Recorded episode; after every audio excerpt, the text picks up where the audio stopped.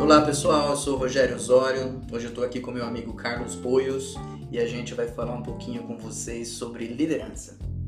Você está ouvindo o podcast Planeta, o podcast do líder.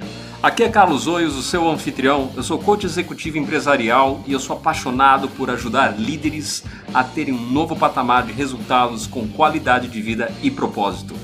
Se este podcast faz sentido para você, curta. Se você quer que outras pessoas se beneficiem deste conteúdo, compartilhe, coloque o seu comentário, dê o seu feedback. Vai ser um prazer enorme interagir com você.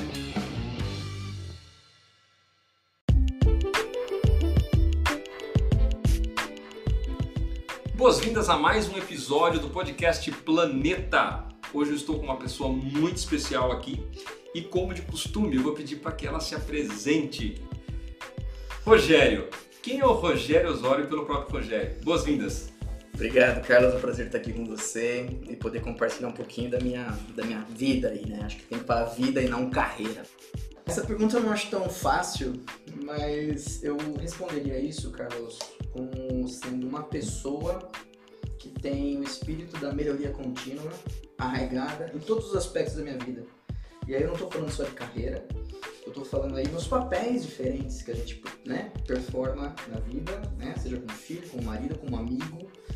E eu acho que eu procuro me fazer melhor a cada dia em todos esses diferentes papéis. E esse equilíbrio tem sido muito importante para mim, sobretudo nos últimos anos. Assim que eu me definiria. Puxa, que legal. Mas vamos trazer um pouquinho agora para o lado da liderança. Vamos Você acabou de ser premiado em 2018 com o melhor uh, programa do Brasil da Schneider. Uhum.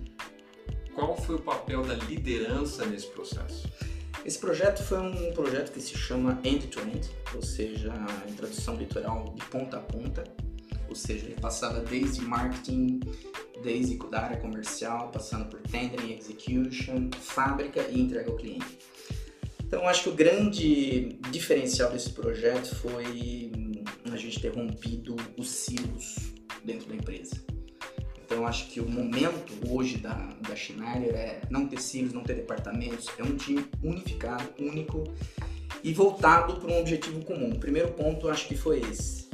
Depois eu acho que, e não tem como ser diferente, eu acho que é o esforço, é a disciplina em você tocar um projeto desse dura um ano. A gente fazia reuniões semanais para esse projeto, onde todo mundo participava, a gente dividiu em liderança, em principais streams de projeto, sempre tinha um stream leader que reportava para mim, e foi um projeto realmente de transformação. E aquilo que eu faço, que eu sempre falo, né? a gente conseguiu mexer o ponteiro do negócio, mas ao mesmo tempo a gente conseguiu desenvolver as pessoas. Então a gente pode dizer que esse projeto ele se tornou mais sustentável a partir do momento que as pessoas agora conseguem progredir de maneira sem a gente ter um projeto instituído, mas sim por pernas próprias. Acho que isso é um ponto fundamental. Bacana. E na sua percepção, na sua experiência, o que faz um bom líder? Tem uma, essa é uma pergunta bem legal, porque tem algumas definições de liderança que eu gosto muito. Eu acho que uma definição que eu gosto muito é do Eisenhower que já foi presidente dos Estados Unidos no final dos anos 50, começo dos anos 60. Ele fala que liderança é a arte de você fazer com que as pessoas façam aquilo que tem que ser feito porque elas querem fazer e não porque elas têm que fazer. Então, para mim, isso ele, ele retrata bem a maneira que eu trabalho, é você despertar nas pessoas a motivação delas quererem fazer, sair do I have to pro I want to. Eu acho que quando você consegue despertar esse espírito num time, e ser, através também de uma clareza que você mostra naquele objetivo, naquele projeto, eu acho que faz toda a diferença. Clareza e a vontade de fazer a diferença. Para mim, se o líder consegue fazer isso, eu acho que ele está sendo um, um, um, bom líder.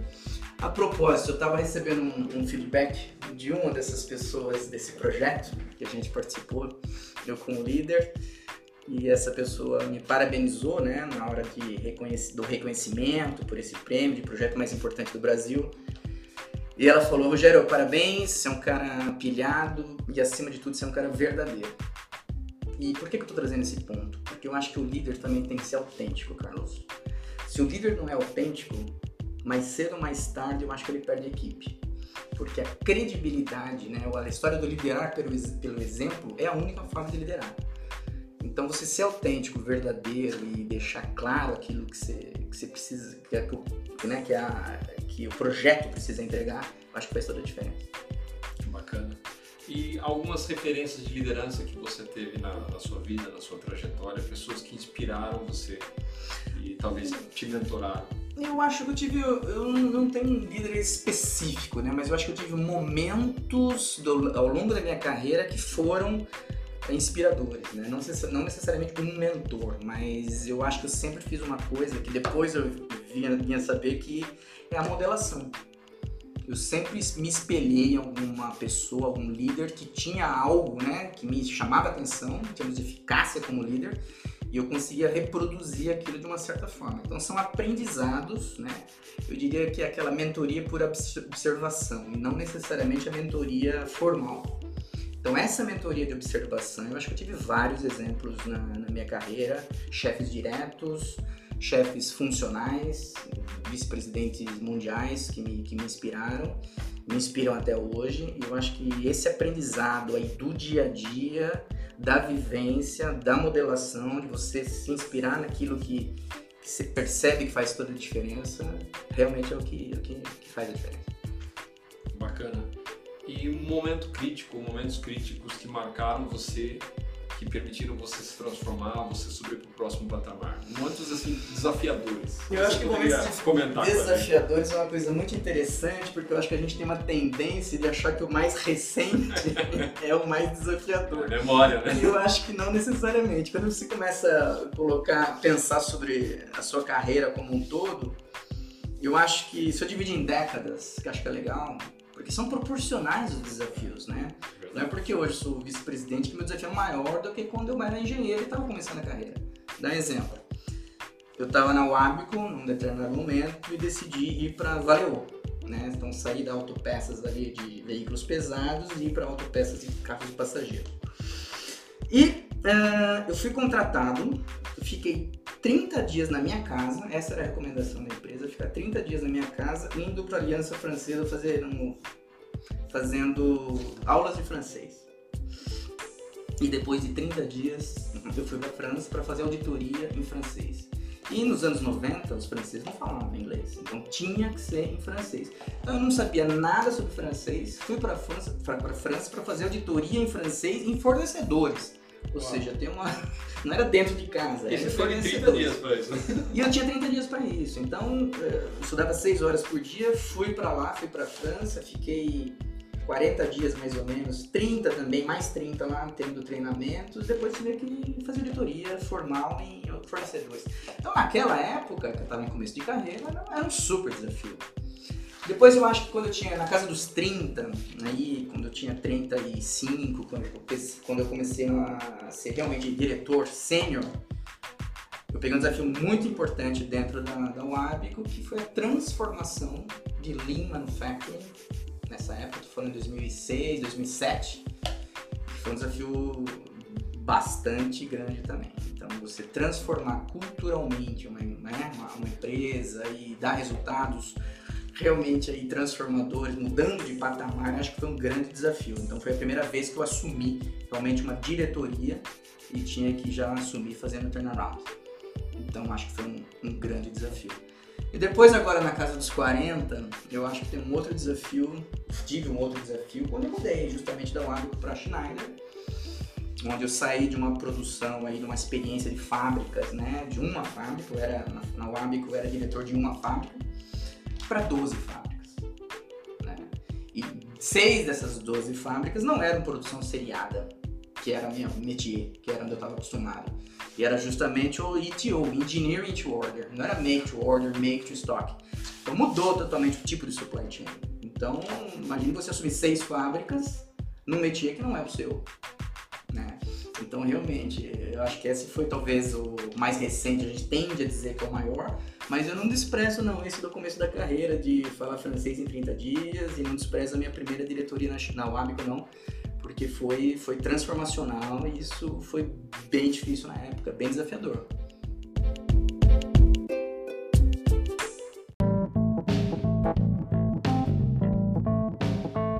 É, muito interessante isso aí, porque a gente tinha conversado um pouquinho antes sobre o perfil da liderança uhum. e eu quero fazer essa, essa, essa ponte. Que, como é que está mudando o perfil da liderança dos altos executivos do século XX para o século XXI? É, você, tá, você vivenciou essa transição, a gente conversou muito antes de ligar o, o gravador para isso. E, e, com certeza os aprendizados não deixam de acontecer. Então, assim, comenta um pouquinho como está sendo a sua experiência, essa, essa transformação e o que, que você está vendo no mercado hoje. Eu acho que existem três elementos fundamentais aí, dois ou três elementos fundamentais que não vão mudar do século XX para o século XXI, que é você cuidar do negócio, foco realmente naquilo que faz a diferença, né? tratar do seu crescimento com lucro, né? cuidar dos seus clientes, talvez com, né, de uma forma fanática, como eu falo, e desenvolver as pessoas. Eu acho que isso não muda, Carlos. Mas eu acho que a maneira como a gente trabalha muda sim. Eu acho que não dá mais pra gente falar em século XXI sem falar em, no mundo digital, na digitalização. E aí eu não estou falando somente em Indústria 4.0, não. Estou falando na digitalização dos seus processos no dia a dia. Hoje eu sou um cara 100% paperless, não tenho mesa, a gente trabalha de forma rotativa, em ambientes abertos completamente, onde a interação das pessoas é facilitada ao extremo. Uh, o, o, power distance, né, a distância hierárquica é bastante reduzida. A gente preza pela agilidade, a gente preza pela mentalidade de startup, apesar de a gente estar numa empresa gigante, mas a mentalidade de startup eu acho um ponto fundamental. Um outro elemento que eu acho fundamental é a diversidade. Eu acho que a gente preza demais a diversidade. Quando eu falo de diversidade, eu estou falando de gênero, eu estou falando de raça, mas estou falando de background também. Um ponto que eu acho que era muito século XX, né, era justamente aquele group thinking, né? pessoas muito parecidas ali, com um background muito similar, né, todos engenheiros, todos da mesma idade. Eu acho que isso hoje em dia está ficando para trás. Eu acho que você trazer novos, novas gerações, né, um equilíbrio maior de gênero, um equilíbrio maior ali de background faz toda a diferença. Isso não pode ser deixado de lado no século XXI. E aí eu acho que a Schneider faz um, tem um papel, um desempenho, um papel muito bonito nisso. A história de igualdade de gêneros, inclusive equiparação salarial. Então eu acho que eu estou acho que numa, numa empresa muito bacana nesse aspecto. É, que mais? Eu, outro, por, por, outro, por outro lado, eu acho que você ser um, um, um líder verdadeiro, autêntico também, acho que cada vez mais ele faz a diferença. Eu acho que as pessoas não acreditam mais naquele líder que não é verdadeiro, autêntico, porque mais cedo ou mais tarde isso é, o líder vai perder credibilidade. Então eu acho que a autenticidade, a diversidade e, e o aprendizado contínuo é um outro elemento que a gente não pode deixar de falar. Se você pegar o Fórum Econômico Mundial, as competências mais valorizadas por um profissional em 2022, a primeira é o pensamento inovador, como eu falei, essa história da transformação digital, da inovação. O segundo é você ter uma estratégia ativa de aprendizagem. E a estratégia é justamente você não ficar pensando só em sala de aula é você aprender no seu dia a dia, como eu falei, né? modelando, por exemplo, alguém que te inspira, é você participando de cursos, palestras, treinamentos, coachings, mentorias, é, viagens, é, visitas a museus, ler livros não só do, do técnicos, mas sim romance. Mas quanto mais você aumentar o seu repertório, você está tratando da sua estratégia de aprendizado. E ativa. Por que estratégia ativa? Porque você não pode depender mais da empresa, do seu líder, dizer, ah, vai ter um treinamento para você aqui nesse assunto. Não. Acho que você tem que trabalhar nisso ativamente. Então, ter uma estratégia ativa de aprendizado, agora no, no século XXI, acho que faz toda a diferença. A inteligência emocional, que ser um expert no assunto, acho que é um elemento fundamental também citado no Fórum Econômico Mundial. E a criatividade como acho que é o terceiro elemento é a criatividade, né? O pensamento criativo. E, inclusive eu estava discutindo sobre isso essa semana. Né? Para você ser criativo, além desse aumento de repertório, né, que a gente está falando através de uma estratégia ativa de aprendizado, eu acho que você tem que controlar bastante o estresse. Ninguém é criativo sobre estresse, sobre estresse. Então acho que esse é um ponto fundamental e por isso que além dessa, dessa estratégia ativa, acho que você tem que cuidar de você. Eu acho que o profissional o líder do século XXI ele cuida da saúde cuida da saúde mental, física, emocional, social, espiritual, e isso faz parte desse, desse profissional do século XXI e eu acho que isso tem feito toda a diferença. Eu, por exemplo, tenho um hobby que eu sou é, aficionado, que é, por exemplo, o montanhismo. Não, não sou um alpinista, mas eu sou um montanhista, né? Que é você escalar montanhas ou fazer escalaminhadas até 2.500 metros ou até 3.000. E eu tenho feito bastante isso. Eu acho que contato com a natureza, um hobby, e você fazer isso com quem você gosta, por exemplo, com a sua esposa, é uma coisa bem. É, é uma das formas que eu hoje encontro para controlar o nível de estresse da demanda do dia a dia. Sensacional. Vou colocar um case aqui. O, executivo acabou de ser promovido de uma escala regional para uma escala nacional. Uhum. Ah, é claro que faltam os elementos aí, mas suponha que você pegou uma operação regional para uma operação nacional, uhum. ou de nacional para latino-americana, uhum. continental. Como que seria esse processo de você levantar as informações, de você criar uma estratégia para levar essa, essa organização para o próximo patamar? Eu acho que tem alguns elementos. Primeiro é você ficar por dentro do que está acontecendo com o negócio. Então é saber como é que estão sendo os, os, business reviews. Acho que tem um lado formal que a gente nunca pode abrir mão. Saber para que lado está indo o negócio e qual é o objetivo que a corporação tem para aquilo. Para mim, um ponto fundamental. Segundo ponto é você se conectar com as pessoas. Através de entrevistas, através de você conhecer realmente as pessoas, através de você entender o que motiva as pessoas e você traçar um plano em conjunto com essas pessoas, com os, com os líderes né, que você vai estar tá, vai tá trabalhando. Então acho que esses são os dois elementos fundamentais. É você ficar por dentro do que acontece com o negócio. Eu gosto muito disso quando eu pego uma operação nova, eu gosto de saber como é que são os business reviews, ali as, os dados. Eu acho que finance acumen é uma outra característica fundamental. Essa não é século XXI, essa vida inteira foi assim. Sim. Mas você, você ter uma perspicácia financeira, entender ali aonde, da onde estão vindo os resultados, como os resultados estão sendo construídos, eu acho que foi, faz toda a diferença. E entender o que a estratégia da empresa. E aí é buscar a execução, é fechar o gap entre estratégia e execução. Eu acho que a maior parte dos MBAs hoje eles focam demais na estratégia e às vezes deixam de lado a execução. E quando você consegue fechar o gap entre estratégia e execução, você faz toda a diferença. É aquilo que eu falo. Você move o ponteiro do negócio. E você move o ponteiro do negócio através das pessoas. Por isso que eu falo que é fundamental essa conexão, entrevistar as pessoas, entender os desafios de cada um, né? Você vai estar trabalhando com vários líderes nesse, nesse case que você me colocou. Então acho que esses são os principais elementos, sem dúvida. Sensacional. Qual o legado que você quer deixar? Como você quer ser lembrado, Rogério? Ah, essa é uma pergunta interessante, né? Mas eu acho que esse, esse, esse reconhecimento que eu tive como projeto mais importante do ano de 2018 Schneider ele me deu algumas, né, algumas, eu recebi vários cumprimentos de várias pessoas, de uma delas que participou do meu do meu time falou, Rogério, foi um divisor de águas para mim é, trabalhar com você. Você é um cara extremamente verdadeiro, e às vezes a gente fazia as coisas quase que por você, de tão verdadeiro que você era.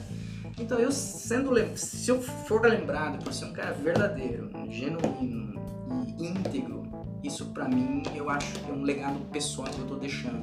Se eu fizer diferença na vida das pessoas a esse ponto, delas entenderem o que é importante para o negócio, focar aquilo que é importante para o negócio, né? E, e elas puderem ser desenvolvidas, e aí tô falando não só do lado profissional, tô falando do lado pessoal.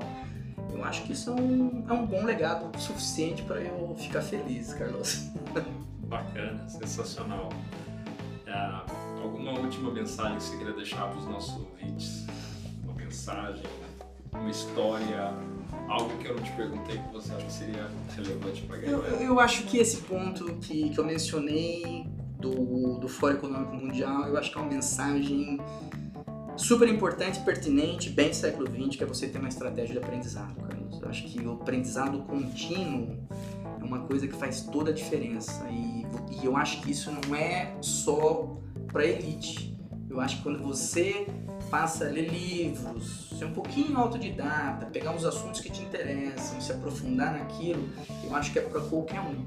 Não, a gente não tem que pensar no aprendizado só no, na sala de aula, a gente tem que pensar no aprendizado todos os dias.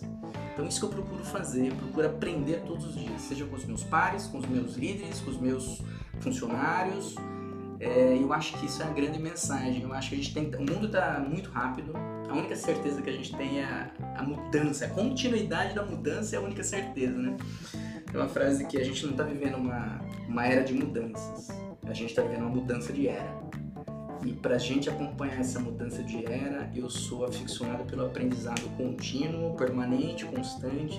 E isso tem a ver com o início, né, de como eu me defini, como você perguntou, que é a história da melhoria contínua. Você, tentar, você tentar ser melhor em cada aspecto da sua vida. Sensacional. Gratidão, Rogério. Obrigado. Foi um prazer estar aqui com você, Carlos.